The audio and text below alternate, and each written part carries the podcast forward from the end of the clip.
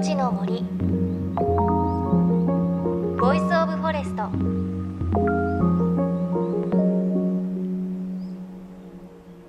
おはようございます。高橋真理恵です。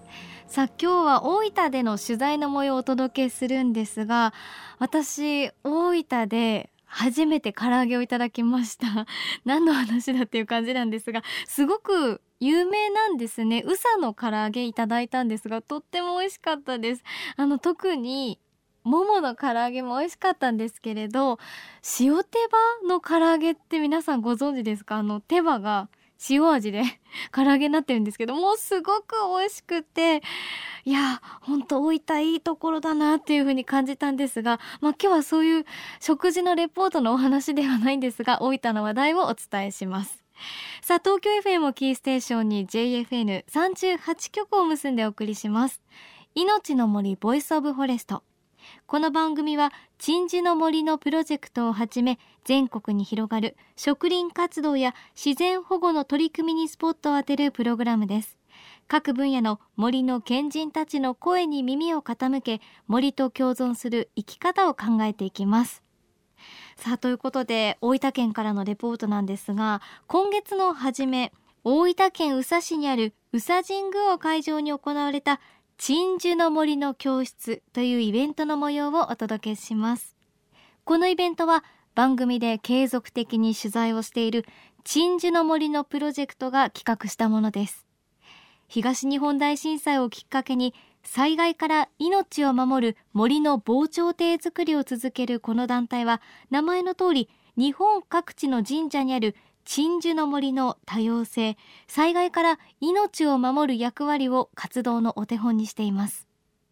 そして今回会場となった宇佐神宮は本殿が国宝に指定されていて1300年の歴史を持つ神社です。お社を囲む鎮守の森も大変古くからそこにあるといいますというわけで会場にいらっしゃった鎮守の森のプロジェクトの理事で日本文学者ロバート・キャンベルさんに伺いましたキャンベルさんお久しぶりです。久しぶりです。よろしくお願いします。お願いします実は今私たち大分県の宇佐神宮というところにいるんですが、うんはい、今日のイベントは鎮守の森の教室ということなんですか？そうなんです、はい、あのまあ鎮守の森っていうと、まあ、神社っていうイメージがあると思うんですけど実はもう全国に、えー、祠とか小さな神社の周りにちょっとこう森があったり林があったりそれがいろんな場所にあるんですけどここ宇佐神宮っていうのは本当に1000年以上のとっても古いあの社なんですね。あの全国のあの八幡宮の、まあ、総本宮というふうに言われているものですごく古いところですね。ですからここにあるあの森というのはとてもこの土地の特徴であったり植生のこう一番のこの標本もちろん人間の手は少し入ってあのいるでしょうけれどもこう自然に近い形でずっとまあ守られている場所なんですね。去年あの明治神宮で同じ森の教室を、あの開きました。今回は、まあ、それの、えー、第2弾ということで、えー、すごくこう対極的にこのずっとこう太古からあのずっとあるその自然の中をこう同じようにあのエキスパートと一緒にこう歩き、まあ、自然について考えようということですね。はい去年鎮守の森の教室が行われた明治神宮の鎮守の森は100年前に当時の植物学者たちの英知を結集して作られた人工の森です。一方でこちらの宇佐神宮は人の手は多少入っているにせよ歴史はずっと古いということなんですね。ということで私たち参加者は今回の案内役東京農業大学教授の鈴木真一さんのガイドで散策をスタート。最初に教えてくれたのは境内に入ってすぐどこからともなく漂ってきた不思議な匂いのお話でした。でこれのじゃあ正体はどこかっていうとあそこにあります。あそこに小さい白い花が低木がありますね手前に。ヒサカキの匂いはこの匂いです。今先生匂い嗅いでた木はそれがヒサカキという木で、でこれがあのプロパンガスの匂いにちょっと似てるんですね。これが漂ってると。だからあのガス漏れしてるんじゃないかっていうガス屋さんによく通報があると言われてるものです。でこの時期になると、まあ、大抵あるっていうガス屋さんの話ではありました。え。全国的に見られる？そうですね。あの常緑ですので、えー、そうですね。東北にもあります、はい、ギリギリありますかね、あお鍋をした時にちょっと漏れるガスの匂い。うわ、不思議、小さいね。本当小指の爪の先っぽぐらいの白いお花なんですけど。スタッフむせちゃった。確かに通報しちゃうかもしれないですね。でこれがあの森林の中に入って咲きます。よくこういう生垣ですとか植え込みにも使われますけれども、本来はその樹林の中ですね。え常緑紅葉樹林のまあ低木層を作っている樹木ということになります。ずっと葉っぱをつけてると思われると思うんですけど実は常緑広葉樹も葉っぱを落とします。でこの時期から5月頃までですかねあの菓子類であるとかあれはあのクスノキなんですけどちょっと枯れてるように見えますよね。あれは決して枯れてるわけではなくて葉っぱを落としてしまったんですね。で今ちょっとあの白っぽくなんとなく見えますよね。綿かぶってるみたいに見えますけどあれがあの新芽なんですね。新緑なんですね。あれが急速にバーッと伸びていきます。その代わり一斉に落ちるんですよ。だからあの枯れ木になっちゃうんですね。荒かしなんかもそうです。それは荒かしっていう木なんですけども荒かしはあの関東ですと5月5月から6月頃これも一斉にあっという間に落ちますね。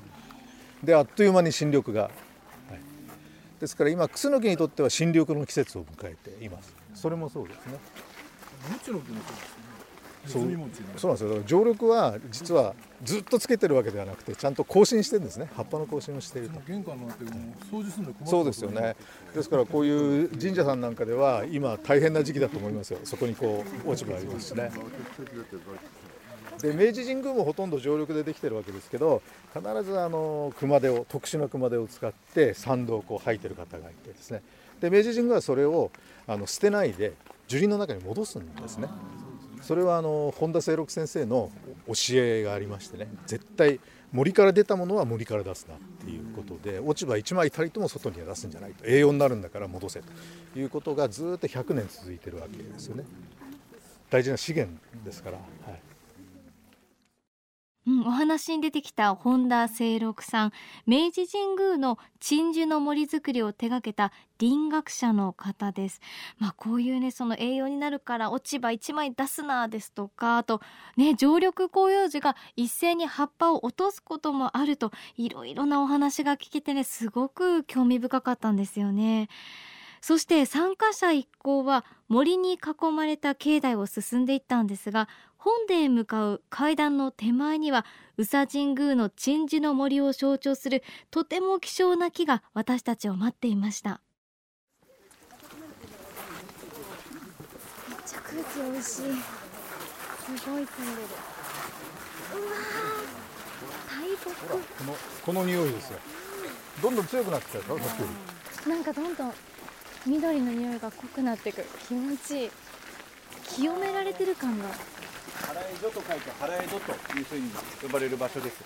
神社さん神主さんたちがですね祭典の際に、まあ、ご本殿まで行かれるわけなんですがその前にここで払いの行事をします。神社ですとあの必ず大主でこう3回さあうーさあとこう払いを受けますよね。その儀式を神主さんたちここでして上がられるという場所でとてもあの正常なあの美しい場所なんです。この水辺がありますとねその水の周りにあのカエデを植えてこのイロハモミジをよく植えますね。ほらあの滝と合ってますよね。あの緑色。この時期すごくいいですよね。あのカエデ類っていうのは特にイロハモミジですとかイテアカエデなんかは少しこう湿ったところが好きで川沿いなんかにカエデは多いんですね。だからここはちょうどいい感じでしょうかね。その水辺にこうカエデって綺麗ですよね。ここの主役はこれです。これです大きいですね。はい、これが何でしょう。いえ、一番いいやつです。一番ますますわからない。一番いいっていうのは一位ですよね。一位の、え歌詞ですね。はい。そういうのものすごい硬いですね。そうですね。一位歌詞っていうのは要するにあの材質が歌詞の中では一番いい。それで一位っていう説と。土地的にですね一番いいところを占めているといいところに生えているということがあってそれで1位とそういう木ですから早くから利用されてしまったんですよね。いうこともあって今この一ヶ神って非常に貴重になっています。高さ20メートル以上ありますかね。すごくこう葉っぱが緑が濃くて。でもすごい存在感。へで一ヶ神のこの樹皮が特徴的です。だんだんだんだん割れてくるんですねちょっと亀裂が入ってそうですね。亀裂って言いますかね。ガバガバ剥けてくるんですよ、はい、だから汚いって言えば汚いんですけども他の歌詞にはない特徴ですかね。これが一位菓子の葉っぱです。一位菓子の葉っぱは裏に少しあの少しじゃないな。びっしりと短い毛が生えてるんです。それが特徴なんです。歌詞の中ではそういうものはありません。へえ面白い毛が生えてますね。毛っていうかなんかふさふさって。これそれ違いますこっちですかね。違います。か似てるけど。あこれですか。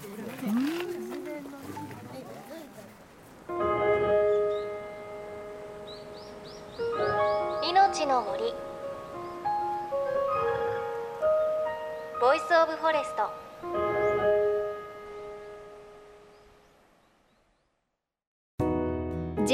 る38局では東日本大震災で被災した沿岸部に津波から命を守る森の防潮堤を作る鎮守の森のプロジェクトを支援する募金を受け付けています。この命を守る森づくりに取り組んでいる AIU 損害保険株式会社では中小企業を災害や事故から守る損害保険のラインナップビジネスガードを提供。AIU では法人会納税協会会員からのビジネスガード新規契約企業1社に対しどんぐりの苗木1本を植樹する活動を行い被災地の復興全国の防災減災に取り組んでいます。詳しくは番組のブログをご覧ください。命の森 Voice of Forest。今朝は大分県宇佐神宮で行われた鎮守の森の教室の模様をお届けしました。いや本当に宇佐神宮気持ちのいい場所でしたね。でお話に出てきたその払え所っていうところがあって神主さんが本殿行く前にこう身を清める場所だったんですが、まあ、想像するとこう水がきれいに張ってるところに舞台がせり出していてでその先には岩から滝が流れていてという感じで本当にね空気が澄んでるんですよね。でそこにあった木が一位菓子という菓子の木でこの一位菓子が宇佐神宮の主役の木といった感じです。本当にこう背も高いですし幹がすごく太いものがあったりしてとにかく存在感があって、まあ、本当にこの宇佐神宮のおよそ1000年以上の歴史それをね感じさせてくれる木でしたね。ということで来週もこの続きをお伝えします。来週はいよいよ本殿へと向かいます。また番組ではあなたの身近な森についてメッセージお待ちしています。メッセージは番組ウェブサイトからお寄せください。命の森 Voice of Forest。お相手は高橋まりえでした。命の森。 Voice of Forest